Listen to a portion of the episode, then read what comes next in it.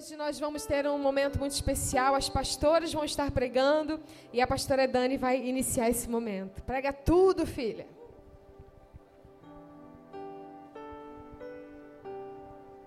Ei. Gente, deixa eu só pegar minha Bíblia. Tu pegou minha Bíblia? É. Gente, boa noite. Olha, gente, um negocinho novo. Deus é bom. Está feliz? Amém. Para você que nos visita hoje e não me conhece, eu me chamo Dani. Sou uma das pastoras aqui da Igreja United Vila da Penha. E hoje nós vamos pregar juntas, né? Isso, gente, vem. Nós vamos falar sobre parábolas. No, no, culto das cinco, né, os pastores estiveram aqui e foi gente poderoso, foi maravilhoso. É, recebemos muito da parte do Senhor através da vida desses homens de Deus. E agora nós esperamos que você seja abençoado com cada palavra que vai fluir desse altar. E para você que não sabe, uma parábola é uma breve história que Jesus utiliza para exemplificar situações que são muito complexas de entender. E aí Jesus usa palavras para deixar de uma forma mais fácil, mais leve e dentro do contexto é, de um povo que ele queria tratar e do povo que ele queria que compreendesse o ensino. E se você está tomando notas hoje, a parábola que o Espírito Santo ministrou ao meu coração foi a parábola das roupas velhas remendadas, né, com tecidos novos. E quero te convidar a abrir a sua Bíblia lá no livro de Lucas, capítulo 5. Versículo 36. Eu já vou lendo aqui porque caso você não saiba, nós temos um cronômetro aqui. Então, amém. Lucas 5:36 diz assim: Jesus também lhes apresentou a seguinte ilustração: Ninguém rasgaria um pedaço de tecido de uma roupa nova para remendar uma roupa velha. Se o fizesse, estragaria a roupa nova e o remendo não se ajustaria à roupa velha. Então, antes da gente começar a destrinchar essa parábola, eu quero que você entenda o contexto que está escrito aqui. Naquela época, né, não era muito fácil você adquirir roupas. Você não ia em uma loja e parcelava no cartão uma roupa nova. Então, o povo usava roupa até rasgar. Enquanto havia a esperança, o povo gastava roupa. E quando aquela peça de roupa, né, ela necessitava de remendos, eles sabiam que eles não podiam remendar aquela roupa velha com um tecido novo. Porque o tecido novo, quando você lava, ele encolhe. A roupa velha não, você lava ela, ela continua lá da mesma forma. Então, se você remenda uma roupa velha com um tecido novo, só a parte do tecido novo vai encolher e o que, que vai acontecer? Vai rasgar em outro lugar. Então, eles sabiam que eles não poderiam remendar a roupa velha com um pedaço de tecido novo. E usando, né, essa parábola, esse exemplo, Jesus, ele queria é, alcançar as pessoas, que as pessoas tivessem um entendimento de que as tradições não eram mais importantes do que a presença de Jesus ali. Aquele povo se encontrava numa situação, é, Jesus estava sendo apontado, os discípulos que andavam com Jesus estavam sendo questionados por, por outras pessoas, né, que, dos religiosos da época por que, que eles não jejuavam? Por que, que eles se diziam crentes e não praticavam aquilo que a lei dizia? Então, para que aquele povo entendesse, Jesus utilizou essa parábola. A roupa velha, que Jesus diz aqui, simboliza esses velhos costumes, esses costumes religiosos que não são mais necessários quando o remendo novo, quando o tecido novo, que é Jesus, chega, se faz desnecessário o remendo. Então, era nesse contexto que essa história aqui se encontrava.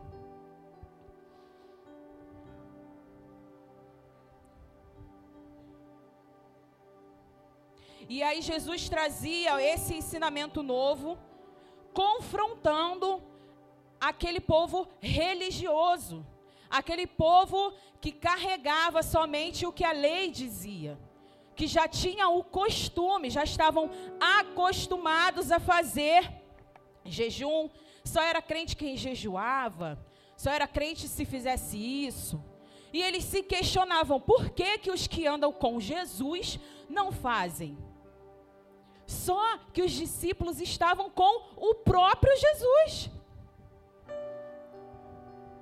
Eles, está, eles estavam aproveitando o melhor. E aqueles homens perdendo tempo questionando por que, que eles não praticavam obras religiosas, por que, que eles não praticavam o que a lei dizia.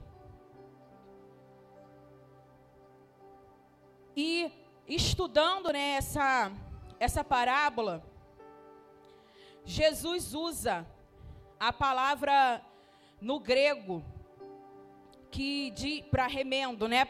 Diz ag, agnafos, que quer dizer que é um, um pedaço de tecido de algodão cru.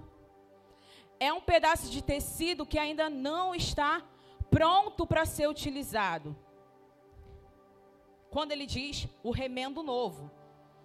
E parando para pensar, o remendo novo se trata do evangelho, da nova aliança. E esse remendo não estava pronto ainda, por quê? Porque Jesus ainda estava na terra. Ele não tinha sido sacrificado.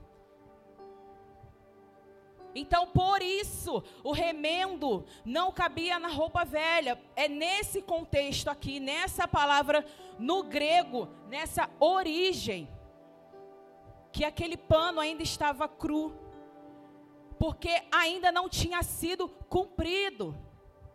O sacrifício de Jesus ainda iria acontecer para que nós recebêssemos dessa graça redentora. Amém? Você está sendo abençoado? Amém. E aí, falando de remendo, eu que não entendo nada de costura, fui dar um Google, né? Falei, ah, vou jogar no Google. Eu sei o que é um remendo. Mas sabe aquela coisa que você fala, eu sei, mas eu não sei explicar o que é um remendo? Então eu falei, ah, vou lá, né, ver no Google. E dei um Google lá. O que é um remendo? E aí diz assim: um remendo consiste em pegar uma peça de roupa furada ou rasgada e resolver seu problema, basicamente colocando outro tecido por cima para cobrir o defeito da roupa. Você concorda que isso é um remendo? Concorda, Geisa? Amém. Esse, isso é um remendo. E aí eu parei para pensar, né? Eu falei, por que, que as pessoas remendam roupas? Por que, que as pessoas vão na costureira? Ah, você pode fazer esse ajuste aqui para mim? E aí eu fiquei pensando, e o Espírito Santo me revelou. Pessoas remendam roupas por apego emocional. Muitas vezes você tem aquela peça de roupa que é a sua preferida, que você usou naquele dia tal, e que aquela peça de roupa te remete a uma lembrança e você não é capaz de se desfazer dessa peça de roupa, você precisa remendá-la. E esse é um lugar perigoso, onde nossas emoções falam mais alto do que aquilo que Jesus tem para nós. Nós precisamos abrir os nossos ouvidos para a voz de Jesus, abrir a nossa visão para o novo e deixar as nossas emoções irem. Segunda, segundo tipo de pessoas que remendam roupas. Pessoas remendam roupas porque as roupas não lhe servem mais. E precisam fazer ajustes para caber naquela roupa novamente. Então, Jesus, e aí veio uma frase né, na minha mente: Jesus, ele não remenda, Jesus, ele renova.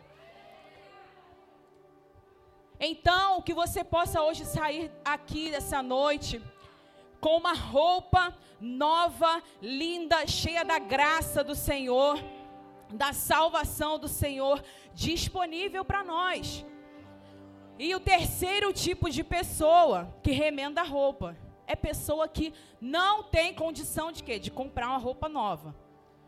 A pessoa não tem dinheiro, não tem condição e ela precisa remendar aquela roupa velha. E aqui a gente entra num ponto muito importante, que não é sobre o que nós podemos fazer com os nossos recursos, é sobre o que Jesus já fez por nós na cruz. Ele tem uma roupa nova de graça para gente, uma roupa de salvação, uma roupa de amor. É só a gente tomar posse disso pela graça, pela fé. É nosso. A gente não precisa se preocupar com os recursos, como eu vou fazer para acessar. Não é sobre o que nós podemos fazer, é sobre o que ele já fez. E quando a gente fala de remendo, nos meus estudos eu pesquisei como você faz um remendo. O primeiro passo que tem lá é vire a roupa do lado avesso.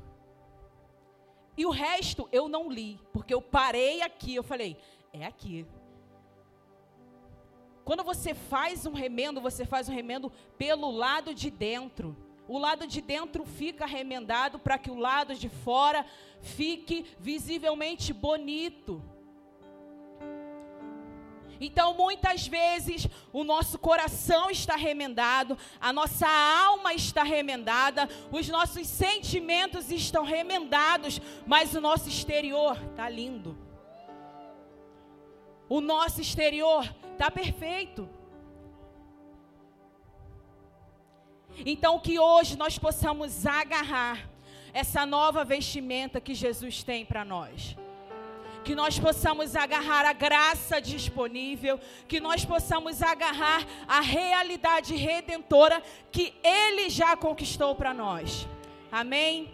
É isso, gente. Pastora Carol, Pastora Thaís, claro.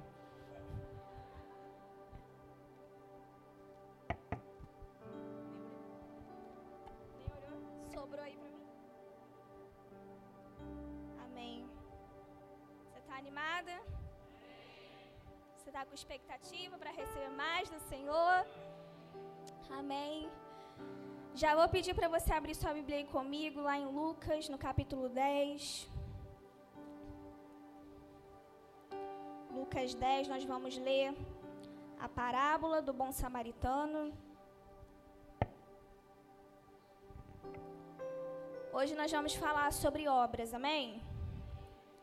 Mas eu quero falar dentro de um contexto onde nós precisamos evidenciar obras, mas fundamentada de uma forma correta. Porque muitas vezes a gente tem aparência de obras, mas negamos a fé. E hoje nós vamos aprender com essa parábola como nós devemos nos comportar diante daquilo que o Senhor nos ordenou a fazer. Então, Lucas capítulo 10, vamos ler do versículo 25 a partir do versículo 25 até o 37, que diz assim: Certa ocasião, um perito na lei levantou-se para pôr Jesus à prova e lhe perguntou: Mestre, o que preciso fazer para herdar a vida eterna? O que está escrito na lei? respondeu Jesus. Como você a lê? Ele respondeu: Ame o Senhor, o seu Deus, de todo o seu coração, de toda a sua alma, de todas as suas forças e de todo o seu entendimento. E ame o seu próximo como a si mesmo. Disse Jesus: Você respondeu corretamente, faça isso e viverá. Mas ele, querendo justificar-se, perguntou a Jesus: E quem é o meu próximo? Em resposta, disse Jesus: Um homem descia de Jerusalém para Jericó quando caiu nas mãos de assaltantes. Estes lhe tiraram as roupas espancaram-no e se foram, deixando-o quase morto. Aconteceu estar descendo pela mesma estrada um sacerdote. Quando viu o homem, passou pelo outro lado. E assim também um levita, quando chegou ao lugar e o viu, passou pelo outro lado. Mas um samaritano, estando de viagem, chegou onde se encontrava o homem, quando o viu, teve piedade dele. Aproximou-se, enfaixou-lhe as feridas, derramando nelas vinho e óleo. Depois colocou-o sobre o seu próprio animal, levou-o para uma hospedaria e cuidou dele. No dia seguinte, deu dois denários ao hospedeiro e lhe disse: Cuide dele. Quando eu voltar, lhe pagarei todas as despesas que você tiver. Qual desses três você acha que foi o próximo do homem que caiu nas mãos dos assaltantes? Aquele que teve misericórdia dele, respondeu o perito da lei. Jesus lhe disse: Vá e faça o mesmo. Aqui a gente vai ver uma parábola onde um mestre da lei ele se levanta e faz uma pergunta para Jesus. E como já foi falado aqui, Jesus utilizava da parábola para tornar a palavra mais acessível, né, o entendimento mais acessível, revelando os mistérios do reino de Deus, trazendo ensinamentos profundos dentro das suas mensagens. E a gente vai ver aqui que o objetivo desse homem era simplesmente pôr Jesus à prova. Esse era o interesse daquele homem. E aí ele pergunta, né, Jesus, o que eu devo fazer para herdar a vida eterna? Né? O que eu preciso fazer para ser salvo? E aí Jesus ele responde com uma outra pergunta. Jesus normalmente faz assim, né? Para trazer aquele confronto. E aí Jesus pergunta: o que está escrito na lei? Mas Jesus não para a pergunta por aí. Além disso, ele pergunta: como você a lê? E essas duas perguntas são interessantes porque a primeira pergunta, o que está escrito na lei, revela conhecimento. Mas a segunda pergunta revela entendimento, compreensão. Aquele homem, ele era um perito da lei. Com certeza, ele sabia o que estava escrito lá. Ele tinha conhecimento do que estava escrito lá, mas quando Jesus faz essa segunda pergunta sobre entendimento, é porque existia uma evidência que ele não compreendia por causa da ausência da sua prática. Então Jesus confronta aquele homem, e eu quero te confrontar nessa noite também. É apenas para você refletir e ter desejos de transformação na sua vida. Eu fui confrontada e transformada também por essa palavra. Mas você vai cutucar essa pessoa que está do seu lado, para ela acordar se ela estiver dormindo, e vai dizer assim para ela: não basta saber, tem que praticar. Aí agora a outra pessoa que está do outro lado, para ela não ficar magoada com você, você vai dizer assim: não basta crer, tem que evidenciar. Amém? E aí, toma posse aí. E eu fiquei me perguntando por que Jesus pergunta para aquele homem sobre o que ele compreendia acerca da lei. Jesus está falando aqui acerca de obras, né, dentro de um contexto de salvação. Por que, que Jesus fala de obras, cumprimento da lei, se nós sabemos que a salvação vem por, vem por meio da fé? E a gente precisa entender que não é porque as obras ou o cumprimento da lei são os meios pelo qual iremos ser salvos. Presta atenção. As obras ou o cumprimento da lei não são os meios pelo qual nós iremos ser salvos, mas é a demonstração que nós compreendemos a salvação. Você entendeu? É a demonstração que nós temos uma vida de fé, uma vida de convicção. Não só que a gente sabe que está escrito, mas a gente pratica. Amém? Então, salvação não é por obras, é pela graça através da fé, mas a evidência da salvação pela graça em nossas vidas será expressa pelas obras. A questão aqui é que os mestres da lei, eles se achavam superiores por terem recebido a lei anteriormente e eles até acreditavam, baseavam um sistema né, de salvação, fundamentavam sua fé num sistema de salvação que era por meritocracia por eles terem recebido a lei antes, é como se eles fossem superiores. Se sentindo um povo diferenciado, mas a gente precisa compreender que nenhum homem pode cumprir toda a lei. Apenas Jesus. E por isso, a fé, ela sempre foi o fundamento da salvação. Abraão foi justificado pela fé. Nem existia lei. E aqueles homens, né, antes, quando já existia a lei, o sistema de salvação continua sendo pela fé, porque eles não podiam cumprir a lei, não foi pela obediência à lei, mas porque eles sabiam que viria o Messias. Eles criam de, em algo para o futuro e nós criamos em algo que já aconteceu. Ou seja, Jesus ele não vem anular a lei, mas nos auxiliar ao cumprimento dela. Porque sem Jesus, no, nossa natureza está completamente corrompida. Mas agora, pelos olhos da graça, pela capacitação do Espírito, por um Espírito transformado, nós estamos aptos a praticar aquilo que Ele nos ordenou. Você está entendendo? Aqui é um fundamento. Eu vou chegar lá. Cadê meu cronômetro, gente? Em Romanos, a palavra vai dizer que a vida eterna é para quem persiste em fazer o bem, buscando honra, glória e incorruptibilidade. E aí você pode falar, mas o apóstolo Paulo não está se contradizendo, porque lá em Romanos ele também vai falar no capítulo 3 que a salvação vem por, vem por meio da fé. Mas o que ele está afirmando aqui é que a mesma fé que te salva é a mesma fé que te transforma. A mesma fé que te salva é a fé que vai te mudar, que vai te transformar, que vai arder no seu coração o desejo de fazer mais e mais pelo Senhor. O, o pastor Alex falou isso, né? Nós amamos ao Senhor porque ele nos amou primeiro. Por isso, dizer que quem será salvo serão as pessoas que carregam essas obras, e aí trazendo aqui para o contexto da resposta de Jesus àquele homem, é, que Jesus está falando basicamente é que quem vai herdar a vida eterna são aqueles que cumprem os mandamentos. Mas dizer isso poderia então ser um sinônimo de dizer que a salvação vem por, vem por meio da fé. Até porque, como a palavra diz, a fé sem obras está morta. E ao longo desse texto, nós vemos que a, a intenção daquele homem era pôr Jesus à prova, mas deu um pouco errado, você concorda comigo? Agora ele que ficou na prova, né? E ele tentando se justificar, ele diz: Mas, Jesus, quem é o meu próximo? Eu já entendi o que você disse, né? Mas quem é o meu próximo? E Jesus o responde mostrando atitudes que revelam o coração certo. E eu quero falar acerca dessas três atitudes aqui rapidamente. Me ajuda aí. Acabou já o tempo? Ah, tá. Eu posso pregar, glória a Deus. É. Eu quero falar acerca de três atitudes que até demonstram obras, que nós podemos ter fé e evidenciar as obras. Mas apenas uma dessas atitudes comprova a verdadeira fé que agrada ao Senhor. E eu quero que você preste muita atenção, porque não é para você se sentir julgado, mas confrontado mais uma vez. A primeira atitude é o crente consumista. E se você for esse crente, eu creio que hoje você vai ser transformado em nome de Jesus.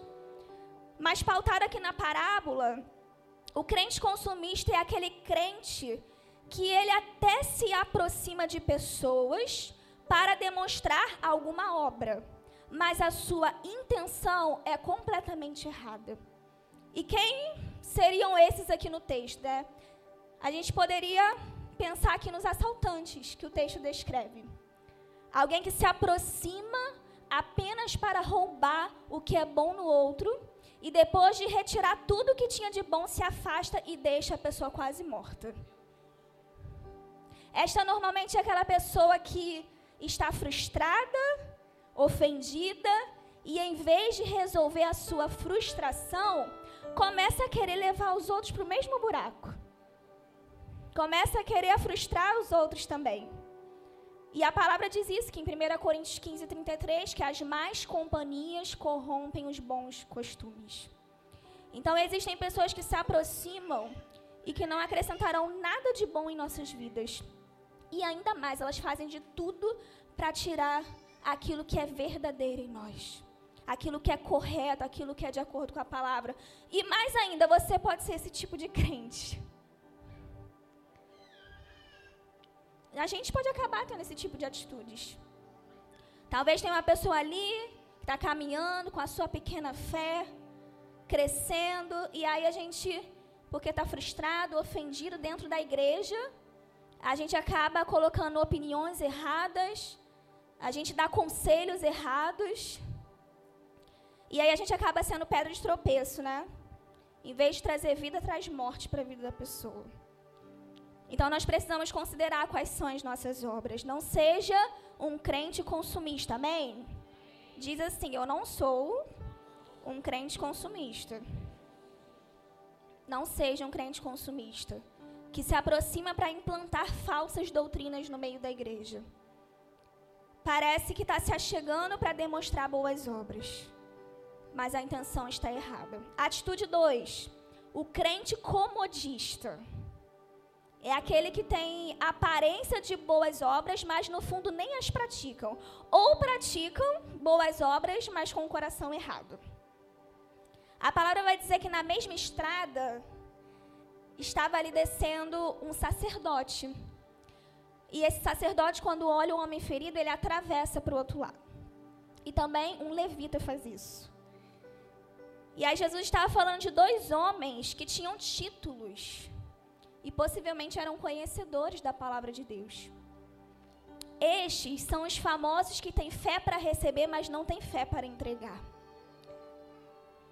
E aí muitos se disponibilizam a fazer a obra de Deus, a trabalharem, crescerem, até chegar a um título. Estão ali servindo, demonstrando boas obras, mas porque tem uma atitude egoísta de chegar a algum lugar para receber só para si. Enquanto nós sabemos que tudo que Deus nos entrega, aquilo que o Senhor nos chamou para fazer, é com a intenção de servir ao próximo é para entregarmos para o próximo, porque maior é o que serve. Querido, o título não salva ninguém, e muito menos dita a proporção da fé de uma pessoa. Título não salva ninguém, e muito menos dita a proporção da fé de uma pessoa. Por isso que mais uma vez eu vou afirmar, a fé sem obras ela está morta. E aí a palavra também vai dizer que naquele dia muitos chegarão diante do Senhor e falarão, né? Falarão, é, Senhor, eu fiz em teu nome, eu curei, eu orei. E aí o Senhor vai falar, mas eu não te conheço. E por que isso acontece? Porque em Mateus 5,16, a palavra vai dizer: Assim brilha a luz de vocês diante dos homens, para que vejam as suas obras e glorifiquem ao Pai de vocês que está nos céus a luz que deve brilhar em nós não é a luz do título, mas das obras, e as obras precisam glorificar o nome do Senhor. É isso que a palavra está dizendo. Amém? Vamos para a atitude 3 para eu finalizar. Essa é a atitude certa, o crente piedoso. Aquele que se aproxima do seu irmão com as obras certas para edificá-lo. Então a gente vai ver aqui o exemplo do bom samaritano nessa parábola. E ele vem quebrando todos os paradigmas, né? Porque um samaritano era uma pessoa proveniente de um povo mestiço, formado de uma mistura dos israelitas com outros povos e considerados impuros pelo judeu. Mas, para o Senhor, a evidência de uma árvore está em seus frutos não é sobre ter o conhecimento, é sobre praticar as obras com o coração certo, é sobre o que se evidencia. E aí a gente pode aprender aqui para finalizar com o bom samaritano o que significa amar a Deus sobre todas as coisas e, consequentemente, amar o nosso próximo. Nós devemos ter, versículo 33. Mas um samaritano, estando de viagem, chegou onde se encontrava o homem, quando viu, teve piedade dele. Então, primeira coisa que a gente precisa ter piedade para alcançar. Versículo 34. Aproximou-se, enfaixou-lhe as feridas, derramando nelas vinho e óleo. Segunda coisa, nós precisamos ter proximidade para tocar. E versículo 35. No dia seguinte, deu dois denários ao hospedeiro e lhe disse: Cuide dele. Quando eu voltar, lhe pagarei todas as despesas que você tiver. Terceiro, nós precisamos ter generosidade para entregar, piedade para alcançar, proximidade para tocar, generosidade para entregar. Precisamos não apenas ter fé, evidenciá-las através das obras, mas também precisamos fazer as obras com a intenção correta. O nome do Senhor ser glorificado, a demonstração do amor de Deus através das nossas vidas. E era isso que eu queria compartilhar com você nessa noite. Espero que você tenha sido abençoado. Amém?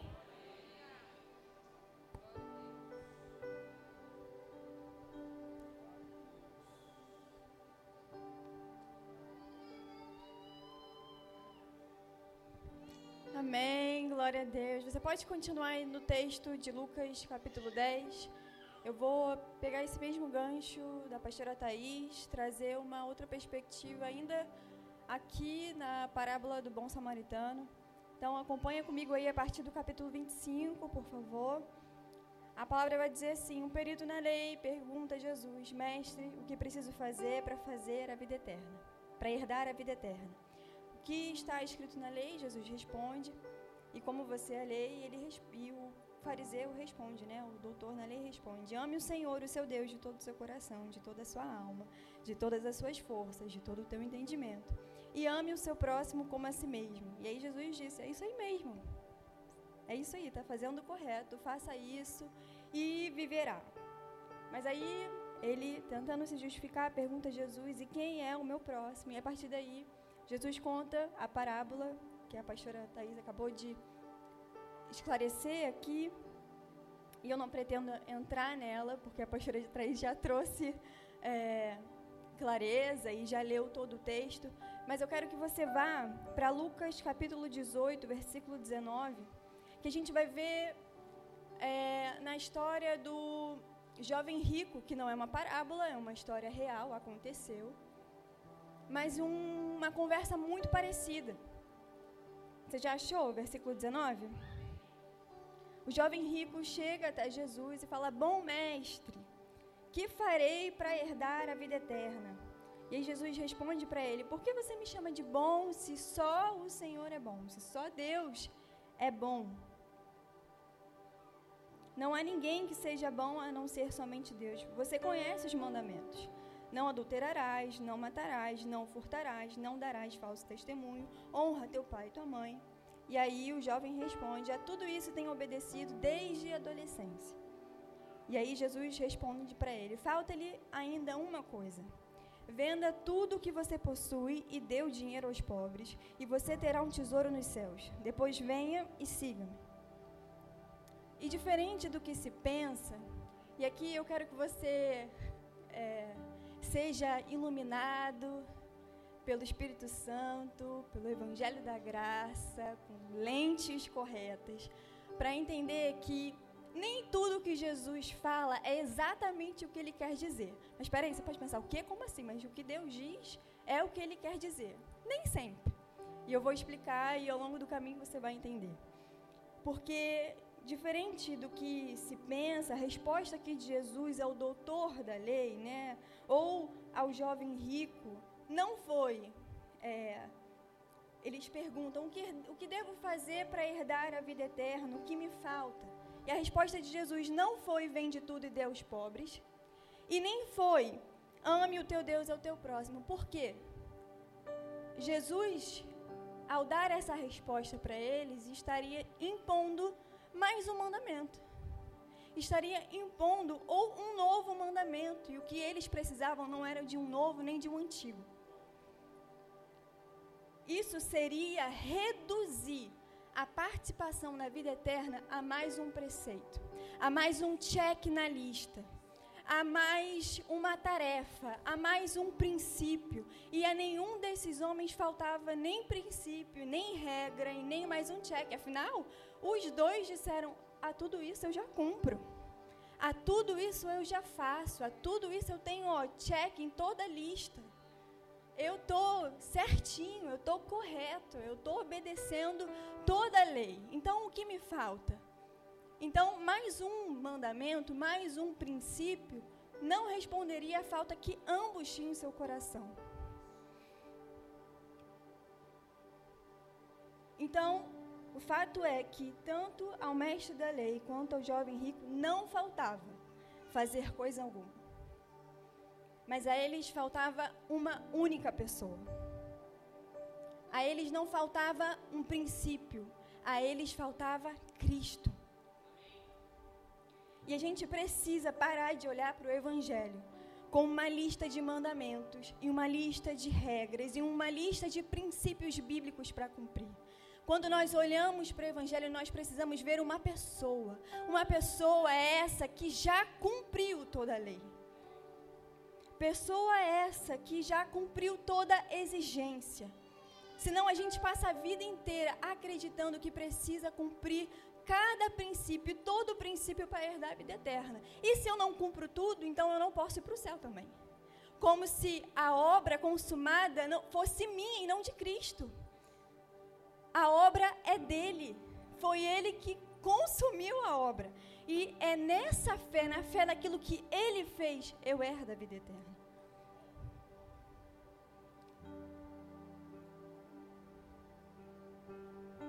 Então, Cristo não estava esperando mais um princípio deles para cumprir.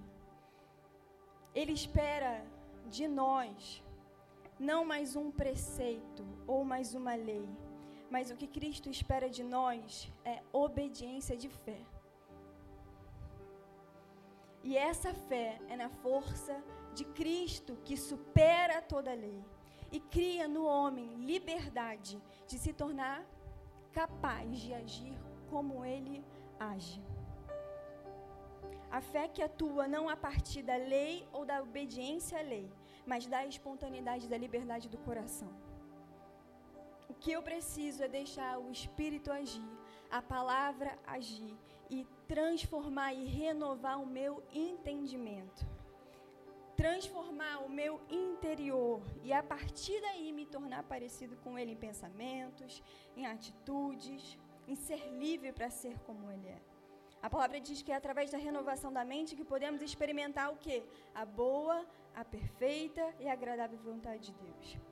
Então, continuando, a esses homens não faltava fazer coisa alguma. Ao perito, Jesus conta a história do bom samaritano como uma forma de quê? De ilustrar a condição dele. De ilustrar a nossa condição. Que era como daquele judeu morto espiritualmente, ferido, humilhado, nu.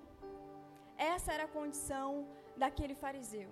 E essa é a condição de todo aquele que não tem Jesus. Morto espiritualmente, cheio de ferida, assaltado, roubado, sem esperança, envergonhado, culpado. Essa é a nossa condição. E aquele homem ferido faltava o quê? Uma intervenção. Faltava o cuidado, faltava o amor de qualquer pessoa, não, de uma única pessoa. E o bom samaritano era Jesus. Aquele que encontrou e alcançou no meio do caminho aquele judeu morto e ferido. Quase morto, né? Que essa é a condição daquele que não tem Jesus, está quase morto tem vida, mas não tem. E Jesus é o bom samaritano que intervém no meio do caminho, que sara as nossas feridas, que paga a nossa dívida, que, a, que faz a nossa estadia, prepara a nossa estadia até o dia que Ele vem voltar, para nos buscar e morar com Ele. A nossa salvação da morte para a vida é como daquele judeu. É devido a uma única pessoa que nos encontrou e, no, e decidiu nos amar. E esse é um ponto. Muitas vezes a gente não fala isso, a gente nem pensa nisso, mas às vezes no nosso subconsciente a gente acha que fomos nós que encontramos a salvação. A gente não fala, mas aqui em algum lugar, talvez tá na, na como é eu posso dizer? Tá no tá nas entrelinhas, isso, tá nas entrelinhas. E a gente pensa que foi a gente que encontrou. Parece até que a gente encontrou na rua. Ah, um, um tesouro, vou guardar no meu bolso. Quando na verdade a salvação não é a gente que encontra. Jesus nos encontra. Na verdade, o dia que a gente decidiu aceitá-lo é resultado de uma vida inteira que ele está tentando nos alcançar, que ele está ministrando os nossos corações e que ele está nos dando oportunidade de enxergar o seu amor. Então, quando a gente fala né, que Jesus nos amou primeiro, não foi somente pelo seu ato na cruz, porque a palavra diz que ele nos predestinou, que antes da criação do mundo, ele já nos amava. Mas não só por isso, mas porque enquanto vivemos aqui, ele continua alcançando ou nos aproximando e tentando agarrar o nosso coração. Até mesmo depois da salvação, Jesus está sempre tentando encontrar, alcançar o nosso coração. E Jesus faz a mesma coisa com o jovem rico. Eu acredito que ele nem precisava dar todo o seu dinheiro aos pobres. E por isso eu disse: nem sempre o que Jesus diz é exatamente aquilo que ele quer dizer. Que aquele jovem preci precisava era ver em Jesus a pessoa que ele deveria seguir, abandonar os ídolos, abandonar a idolatria. O problema do jovem rico não era a sua riqueza, mas um coração pobre de Cristo. E aí eu fiquei pensando nisso e eu até conversei com ele durante a semana e ele roubou a minha pregação e pregou na quinta-feira aqui no, dízimos e ofertas. Eu estava ali no concierge, cadê meu tempo? Eu estava ali no concierge, eu estava assim, ah, eu não estou acreditando, eu falei disso ontem. Ele entregou tudo em cinco minutos. Aí ele sentou e falou, você não tem vergonha, não? então, se eu falar que você lembrar, parece que eu já ouvi isso. Foi, você ouviu ele pregar na quinta-feira. e aí eu estava pensando nisso, né? Da, sobre o que Jesus fala para ele, volta, é, dê tudo, toda a sua riqueza para os pobres, volta e me segue. E eu fiquei pensando nisso. Se o rico tivesse demonstrado realmente um coração sincero em dar tudo aos pobres, Jesus poderia até providenciar o cordeiro. Porque ele faz isso com Abraão. Deus nunca quis matar Isaac. Deus quis provar o coração de Abraão. E Abraão foi obediente. Por quê? Porque ele sacrificou Isaac? Não, porque ele nem sacrificou. Abraão foi obediente a Deus, porque ele creu em Deus. Por isso, Abraão foi homem justificado pela fé. A obediência de Abraão não foi o fazer, mas foi o crer. E porque ele creu, o que Jesus fez? Providenciou o cordeiro. Quando eu olho para esse texto, eu não vejo a intenção de Jesus em deixar esse homem pobre, como se fosse só, só assim que ele poderia seguir Jesus. Não, não foi essa a intenção. Eu não creio nisso eu vejo Jesus querendo provar, provar o coração do jovem. Se esse homem tivesse olhado para Cristo como Abraão viu Cristo, porque, olha, eu creio que Abraão viu Jesus. Porque alguém decidir sacrificar o seu próprio filho e o filho perguntar, pai, cadê o cordeiro? Ele há de providenciar. É porque ele viu. Alguma coisa ele viu. Não é possível alguma coisa ele viu. Se esse homem tivesse olhado para Jesus como Abraão viu, ele teria dito: Eu vou dar, eu vou entregar o que eu tenho, porque eu sei que eu não vou ficar em falta. Ele vai providenciar o cordeiro. E é sobre esse tipo de fé que Jesus espera de nós. Não que eu faça alguma coisa para agradar a Ele, mas que eu creia, porque a gente sabe que para agradar a Jesus não é o tudo que eu posso fazer, mas o quanto eu confio na Sua palavra. Quando Ele diz, vem me segue. Quando Ele diz, eu tenho um caminho melhor para você. Quando Ele diz, confia em mim. O que Ele espera de nós é obediência de fazer? Não, é obediência de crer. Fazer só uma consequência. Mas antes de fazer, eu preciso crer. Porque todos esses fariseu, jovem rico e tantos outros, todos eles cansaram de fazer, se esforçaram em fazer, mas quando Jesus olhava para eles, não se agradava deles, porque não havia fé. Eles estavam como aquele judeu morto, e cheio de orgulho, e cheio de vaidade. O fazer, as obras sem fé, cria homens vaidosos, cheios de si, cheios de autojustificação. Jesus não se agrada disso. Ele espera de nós corações humildes e que confiem nele. E é através dessa fé que nós tornamos capazes de agir como ele. Mas, primeiro, precisamos confiar nele.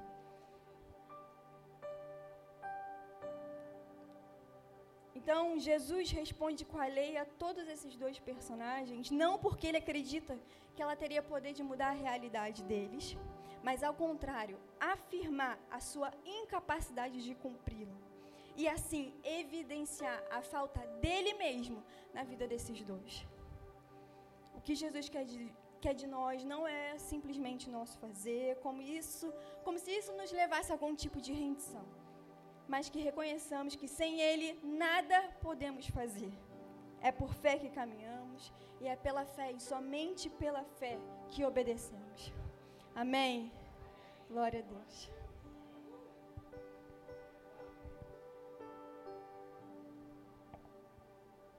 Amém. Você tem sido abençoado até aqui.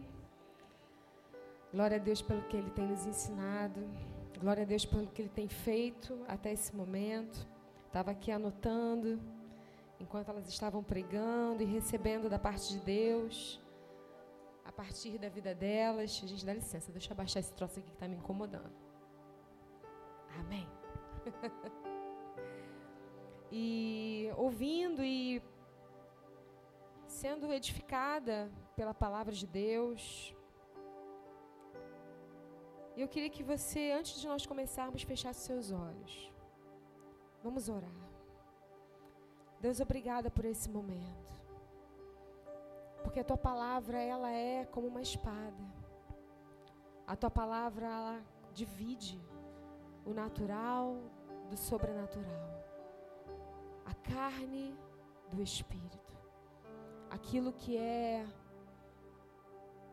santo daquilo que é comum. E é isso que a tua palavra está fazendo aqui hoje. Nós cremos, Senhor, que nós não precisamos de remendo, nós precisamos do Cristo que é o renovo sobre a nossa vida. Nós já temos aquilo que nós precisamos. Nós cremos que a nossa vida de fé, ela é uma vida, uma vida acompanhada de boas obras, porque assim diz a tua palavra.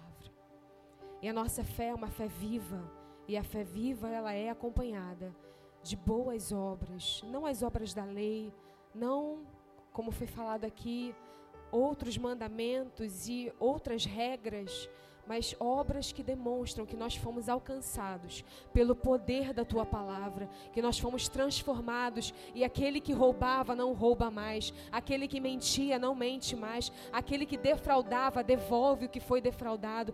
Essas são as boas obras que nos acompanham. Aquele que maltratava hoje trata com bondade, assim como o bom samaritano são as obras que nos acompanham e acompanham a nossa fé, a fé que nós carregamos. Nós cremos que nós realmente não precisamos de regras sobre regras, de costumes sobre costumes. Nós precisamos da graça sobre a graça, da glória sobre a glória, da fé sobre a fé. É disso que nós precisamos. E é nesse caminho que nós caminhamos. Amém? Obrigada, Jesus, pelo que você tem feito e por aquilo que você ainda vai fazer nessa noite, em nome de Jesus. E puxando ainda, e nós não combinamos o que nós falaríamos, nós sabíamos o que cada uma pregaria no sentido de qual parábola usaria, mas as palavras elas, elas vão se encaixando, né? E quando a gente fala ainda da parábola do bom samaritano e através desse exemplo do jovem rico, a gente vê que o jovem rico, como a pastora Carol falou, talvez não tivesse apego ao dinheiro, mas existiam ídolos no seu coração. Existiam ídolos no seu coração. E esses ídolos o impediam de viver uma vida plena em Cristo. Porque para você viver uma, uma vida plena em Cristo, você precisa renunciar. Não tem como você viver a nova vida em Cristo carregando ainda uma roupa velha. Você precisa largar o velho para receber o novo. Não tem sentido você querer uma vida nova e ainda usar uma vida velha. Carregar uma vida velha. Não tem sentido. Não tem sentido. Você desejar o novo, mas ainda tá ali, ó, com o velho por baixo. Não tem sentido precisa renúncia. Precisa abrir mão. E muitas vezes, como esse jovem rico, a gente carrega ídolos no nosso coração. E eu quero que você, e a última parábola que nós vamos ter hoje à noite é a parábola do jovem, dos filhos, do mais velho, do mais novo e do pai. Na Bíblia, muitas vezes o título é a parábola do filho pródigo mas a gente chama ela de parábola do pai. Lucas 15. Você está aí? Amém? Está conectado? E esse jovem, citado aqui na Bíblia, no capítulo 15 de Lucas, era um jovem que também tinha riquezas. Seu pai era rico. Mas, ao contrário do jovem rico, que tinha o orgulho, talvez, como um ídolo no seu coração, por causa do que ele tinha, ele não tinha disposição para abrir mão daquilo, esse jovem, ele não valorizava o que ele tinha. Esse jovem, ele não valorizava aquilo que o pai tinha construído até aqui. Então, a Bíblia vai falar que esse pai, ele tinha dois filhos. Dois filhos, um mais novo e um mais velho. Esse jovem, esse mais novo, ele não tinha apego aos bens materiais, mas existia um apego no seu coração. Que apego era esse? O apego que muitos hoje na nossa sociedade têm, o apego à liberdade. Não a liberdade que Cristo dá, mas a liberdade que o mundo diz que você deve ter. E esse jovem, ele tinha um apego, o ídolo do seu coração era a sua própria vontade. O ídolo dentro dele era ele mesmo. Era o seu eu, era o seu próprio desejo. Esse era o ídolo dentro do coração desse jovem. É o que eu quero, na hora que eu quero, do jeito que eu quero, e ninguém tem nada a ver com isso. Esse era o coração do filho mais novo desse pai. Mas quando a gente fala da palavra liberdade, o que é liberdade? O que, é que vem à sua mente quando a gente fala sobre liberdade? Liberdade é o quê? É fazer o que você quer. Não é isso? Não é isso que vem à nossa mente? O que é liberdade? Eu sou livre quando eu faço o quê? O que eu quero. Mas a verdadeira liberdade não é o fazer o que queremos, é fazer o que devemos. A verdadeira liberdade não é fazer o que eu quero, é fazer o que eu devo. Essa é a verdadeira liberdade segundo a Bíblia. E Jesus vai falar sobre essa liberdade dentro dessa parábola. Leia comigo no capítulo 15, a partir do versículo 11, pastor Caio pregou aqui sobre essa parábola também no culto das cinco. Jesus continuou. Um homem tinha dois filhos. O mais novo disse a seu pai: Pai, quero a minha parte na herança. Assim, ele repartiu a sua propriedade entre eles, ou seja, entre o filho mais novo e o filho mais velho. Os dois receberam a sua parte na herança. Então, o que está acontecendo aqui é que nessa parábola, o filho mais novo, ele decide viver a sua vida longe de quem? Do pai. Ele decide viver a sua vida sem regra, sem direção, sem limite. Ele decide viver a sua vida sem proteção, sem segurança, sem a companhia do pai. Ele não queria ninguém mandando nele, ele não queria ninguém dizendo para ele o que, que ele deveria fazer. Então ele fala o que? Pai, me dá o que é meu que nem era dele, né? Era do pai. Me dá o que é meu, que eu vou viver a minha vida. Eu vou viver a minha vida do meu jeito. Só que antes da gente entender o contexto da parábola é o seguinte: Jesus está falando para duas classes de pessoas. Eu vou puxar o gancho aqui do pastor Caio. Duas classes de pessoas. Lá no versículo 1, a Bíblia vai falar que Jesus estava falando para quem? Para os publicanos e pecadores. E aí no cenário entra quem? Os fariseus e os mestres da lei. Então era para essa, essas duas classes de pessoas que, que Jesus estava falando. Olha só, versículo 1. Todos os publicanos e pecadores estavam se reunindo para ouvi-lo. Mas os fariseus e os mestres da lei o criticavam. Este homem recebe pecadores e come com eles. Então Jesus contou-lhe esta parábola. Então Jesus começa aqui a falar com publicanos e pecadores e se aproximam os mestres da lei e os publicanos e começam a questionar, a murmurar e tentar entender por que, que Jesus está falando com aquele monte de gente impura, indigna, não merecedora, inimigos de Deus. Porque quem eram os publicanos? Talvez você não esteja acostumado com esse termo.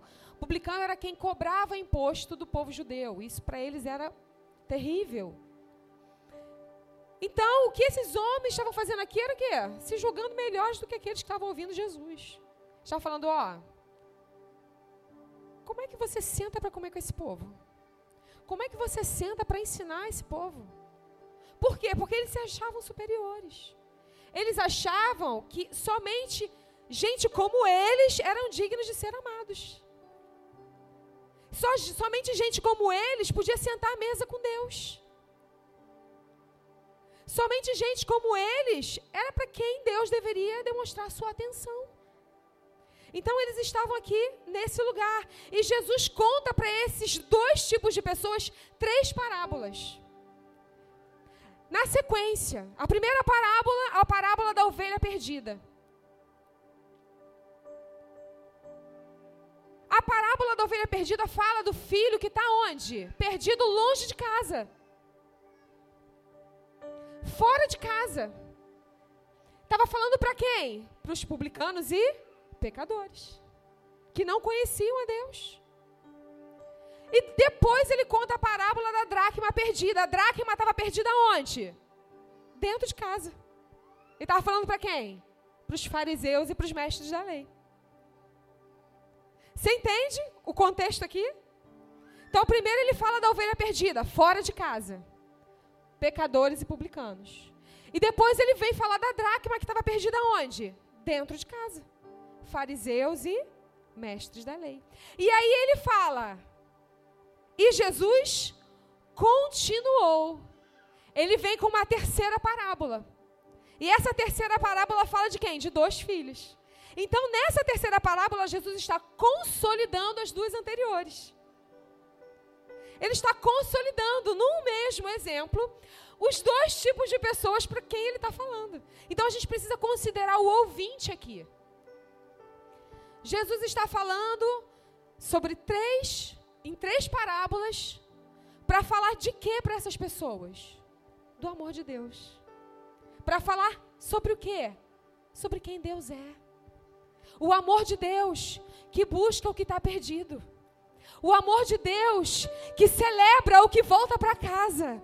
O amor de Deus que procura até encontrar. E quando encontra, faz uma festa. É sobre o amor de Deus que ele está falando. Ele está falando para aquele povo: escuta, entenda. Eu quero falar para vocês quem Deus é. Porque Deus procura Deus vai atrás, Deus espera, e quando Ele volta, Deus celebra. Então Deus, ele, Jesus ele está usando essas três parábolas para falar para esses pecadores, publicanos, fariseus e mestres da lei, que não importa de qual classe você pertence, Deus é o mesmo. Deus é o mesmo, o amor dele é o mesmo. Para aquele que nunca o conheceu, para aquele que o conheceu e se perdeu, para aquele que já conheceu e está em casa, mas está perdido. O amor de Deus é o mesmo. Ele vai, ele busca, ele encontra, ele celebra, ele vibra, ele quer, porque ele ama. Ele ama. E preste atenção.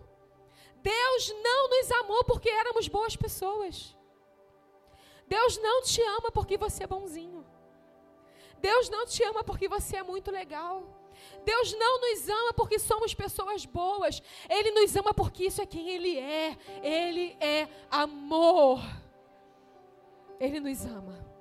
Não porque merecemos, Não porque somos bambambãs. Não.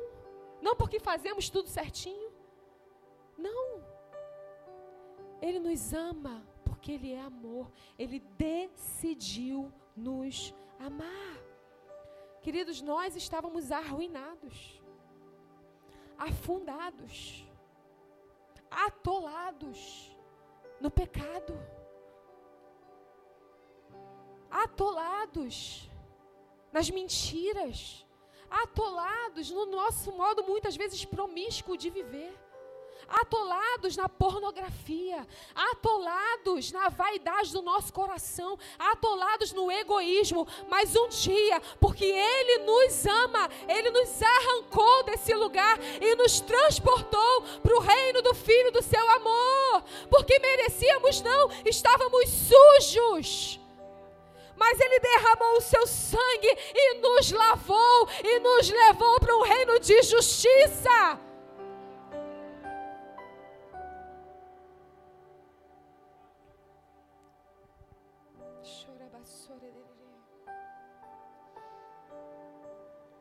Então Jesus, ele entra nessa terceira parábola e ele fala desse pai e dos seus dois filhos.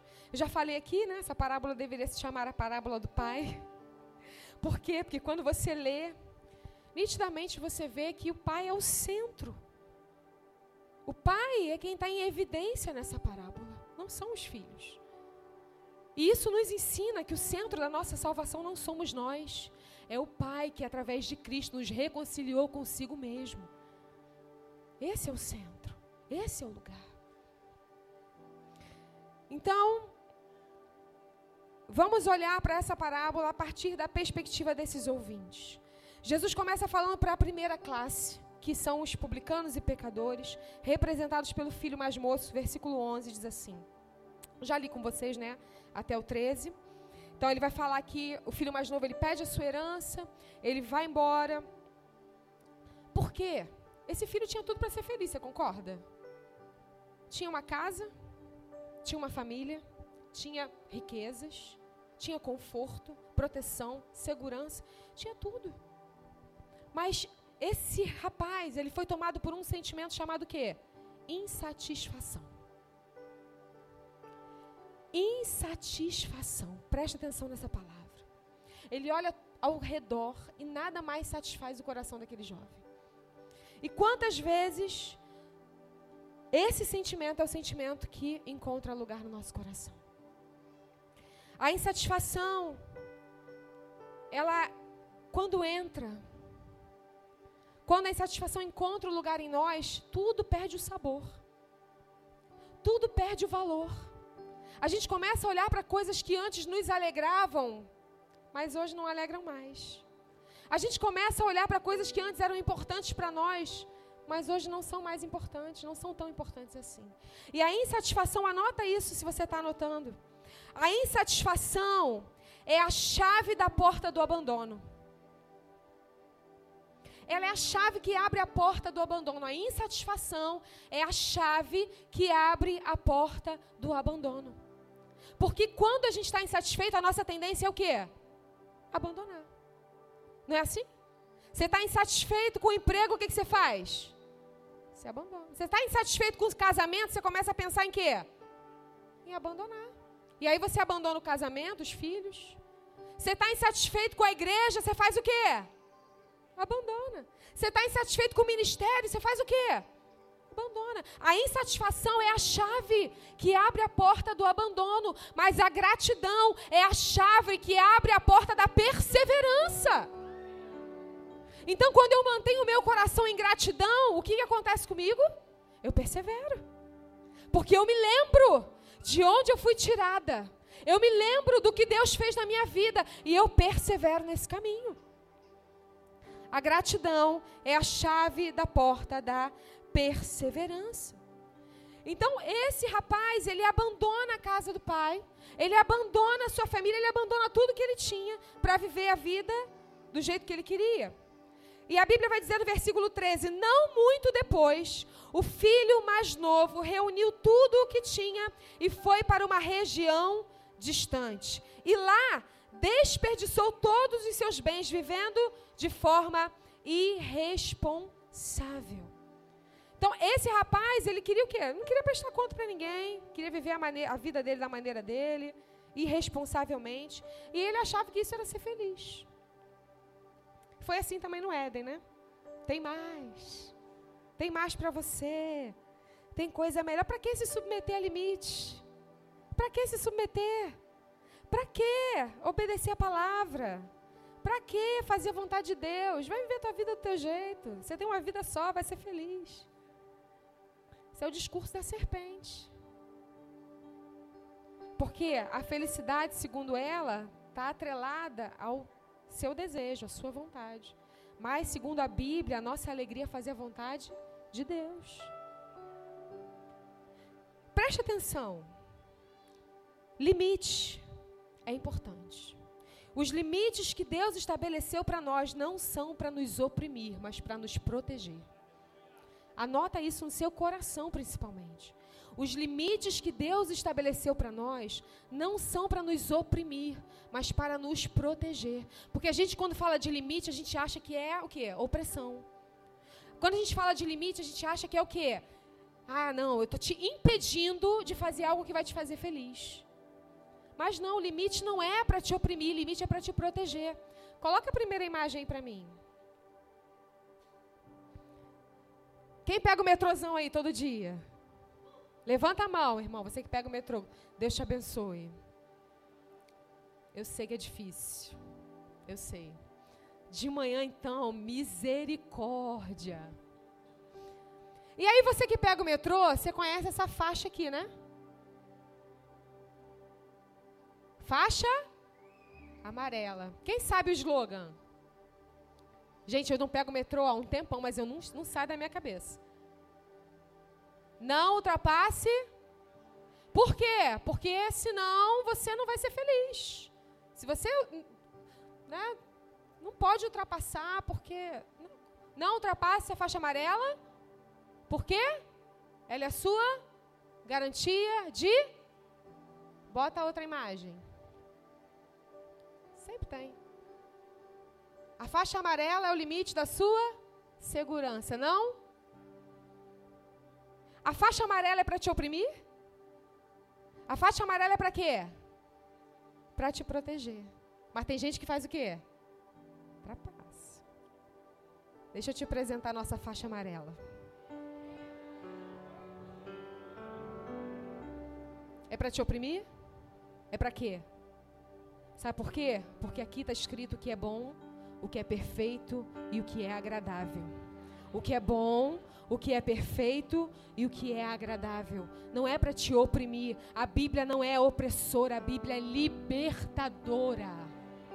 Ela tira o homem do pecado e leva o homem à felicidade, à liberdade verdadeira. Essa é a verdadeira liberdade. Se Cristo vos libertar, verdadeiramente sereis livres. Porque existe uma falsa liberdade, que é fazer a sua própria vontade. Não é para oprimir, é para proteger, porque Deus sabe o que é melhor para mim e para você. E dentro desse lugar existe proteção, segurança, alegria, plenitude, satisfação. É aqui, na vontade de Deus, segundo a palavra de Deus.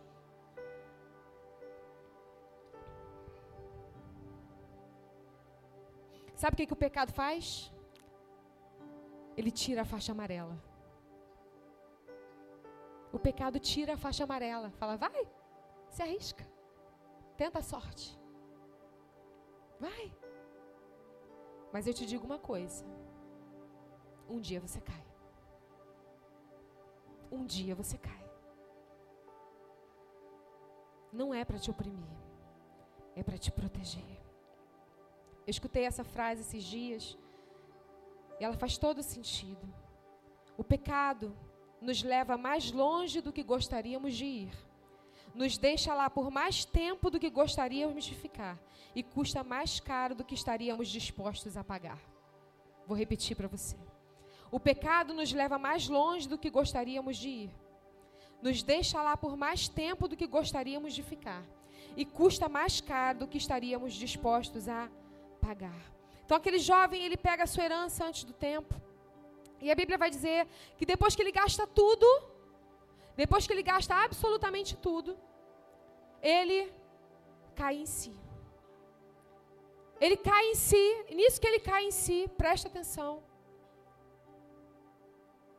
Ele pensa, eu vou voltar para a casa do meu pai, porque na casa do meu pai tem alegria, na casa do meu pai as pessoas são bem tratadas, ele está ali desejando a comida dos porcos, ele vai e cai em si. Então aqui tem o que? Uma decisão interior. E depois dessa decisão interior, a Bíblia fala que ele se levanta e vai para a casa do pai. Essa decisão interior precisa ser acompanhada de uma ação. Às vezes, a gente sabe que existem coisas que em nós precisam ser mudadas, mas a gente não se decide. A gente fala assim, a gente, ah, eu não consigo, mas na verdade não é que a gente não consegue, a gente não tomou uma decisão para mudar. Aquele rapaz, ele se decide e depois ele se levanta e vai. O espírito ele nos convence, mas a decisão de mudar precisa ser nossa. Ele fala: Eu me porei a caminho, voltarei para o meu pai e lhe direi: Pai, pequei contra o céu e contra ti, não sou mais digno de ser chamado seu filho. Trata-me como um de seus empregados. Posicionamento interior, ele pensa. Ação a seguir, ele se levanta. A Bíblia vai dizer: estando ainda longe do seu pai, o seu pai o viu e, cheio de compaixão, correu para o filho, o abraçou e o beijou. Presta atenção em algo aqui. Esse rapaz, ele pensa, ele decide mudar de vida. Deixa eu te dizer algo nessa noite. Decida hoje mudar, decida hoje transformar, decida hoje fazer aquilo que você já está planejando fazer há um tempão. Decida hoje sair desse lugar. Decida hoje terminar talvez com esse relacionamento que está te impedindo de viver uma vida de santidade. Decida hoje e haja. E faça. E cumpra. Sabe por quê? Porque quando aquele rapaz ele se levanta, ele se põe a caminho. A Bíblia vai dizer que o pai, quando ele avista ele de longe, presta atenção, é de longe. O pai não fica esperando ali no portão, a Bíblia diz que ele corre. Ele corre ao encontro do filho. Você já parou para prestar atenção nessa passagem? A Bíblia vai dizer que o pai avista ele de longe. O pai não estava lá preocupado com as outras coisas, não. O pai, eu fico imaginando o pai sentado na varanda esperando o filho voltar. Esse é o nosso Deus. Ele tem expectativa na nossa transformação, na nossa mudança de comportamento.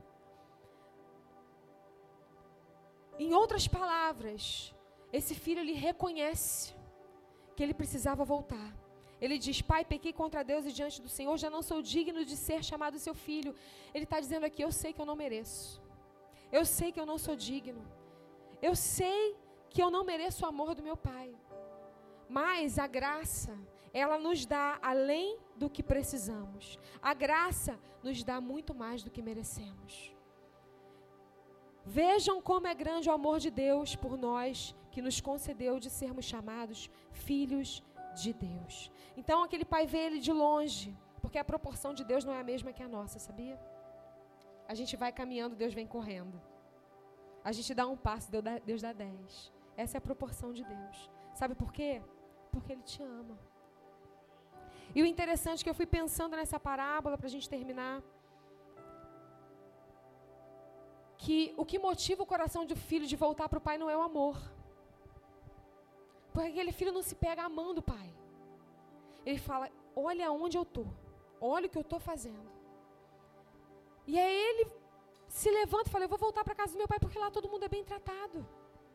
E eu estou aqui vivendo nesse lugar, comendo de coisas que eu não deveria comer, vivendo de um, um tipo de vida que eu não deveria viver. Não foi o amor que motivou o coração do filho. Mas esse filho toma uma decisão e volta. Ele não tinha nada para oferecer para o pai. Ele entende isso. E ele volta. Não foi o amor que motivou o coração do filho, mas foi o amor que motivou o coração do pai. Porque o pai se levanta e sai correndo, o filho não tinha nada para oferecer para ele. Estava sujo, perdido, tinha gastado todo o seu recurso. Mas o pai é movido por amor. E na esperança do filho amá-lo, porque ele o amou primeiro, ele corre ao encontro do filho. Ele vai buscar o filho. Então, esse filho volta para casa. Esse filho cai em si. Então, Jesus está falando com publicanos e pecadores, mas ele não para por aí. Ele também vai falar com os fariseus e com os mestres da lei. Porque quando esse filho volta, o pai decide fazer uma festa. E ele mata um novilho, um cordeiro. E o filho mais velho está entretido nas coisas do campo, trabalhando para o pai. E ele escuta o barulho da festa e fala: Mas por que que está acontecendo isso? E aí ele pergunta para os servos, e os servos falam: Não, teu irmão voltou. Teu irmão está em casa. E esse filho mais velho, mas por que, que meu pai está fazendo isso? E ele começa a questionar o pai, fala: Pai, como assim? Porque o pai, ele também sai ao encontro do filho mais velho. E o filho mais, esse teu filho gastou tudo com prostituição, gastou todos os seus recursos. E olha o discurso do filho: Eu tenho trabalhado para você como um escravo. E o pai fala assim: Meu filho, tudo que eu tenho é teu. Você não é meu escravo, você é meu filho. Mas o coração daquele filho mais velho era um coração de quê? De escravo. Ele estava preso, não no amor ao pai, mas nas coisas que ele fazia para ele. Ele se via não como um filho, mas como um trabalhador. E como um trabalhador, ele achava que ele era digno de receber algo, porque ele estava ali. Você já parou para pensar como se fosse uma empresa? E aí você fala assim: ah, eu jamais pensaria assim. Não sei não. Você imagina se você é filho de um dono de uma empresa grande. Aí você tem um irmão. Aí o seu irmão pega uma parte da empresa do seu pai, vai embora e gasta tudo. Mas você está lá trabalhando com seu pai, fiel, chega cedo, sai tarde, comprometido. E aí, de repente, o seu irmão volta. Aí o seu pai celebra a volta do seu irmão, mas não para por aí. O seu pai celebra a volta do seu irmão e fala assim: coloca um anel no dedo dele coloca uma túnica. Sabe o que está acontecendo aqui? Era como se esse pai estivesse dando a gerência dos negócios para esse filho. Aí você imagina, lá na empresa. Seu irmão volta, gastou tudo, desenfreadamente, largou o pai, abandonou a casa. E teu pai chega e fala assim: não, ele agora vai ser o gerente da empresa. Tu fala, pai, tu tá doido? Eu tô aqui dia e noite ralando pra caramba, você vai dar gerência para ele. vai dizer que tu não pensaria a mesma coisa. Tu não, só eu. Você é top. Mas é muitas vezes assim que o nosso coração funciona. Por quê? Porque a nossa cabeça está voltada na meritocracia. Porque às vezes a gente acha que a gente é digno porque a gente faz. Quanto engano. A gente não é digno porque a gente faz. A gente é filho. E porque a gente é filho, a gente recebeu. Porque a gente é filho, a gente tem. Porque a gente é filho, a gente é acolhido nesse lugar. E esse filho mais velho representa os mestres da lei e os fariseus. Esses homens ficam do lado de fora ouvindo Jesus e decidem não entrar para comer o cordeiro. Eles decidem não entrar para experimentar daquilo que Jesus estava oferecendo. E assim Jesus termina a parábola. E eu queria te convidar a ficar de pé.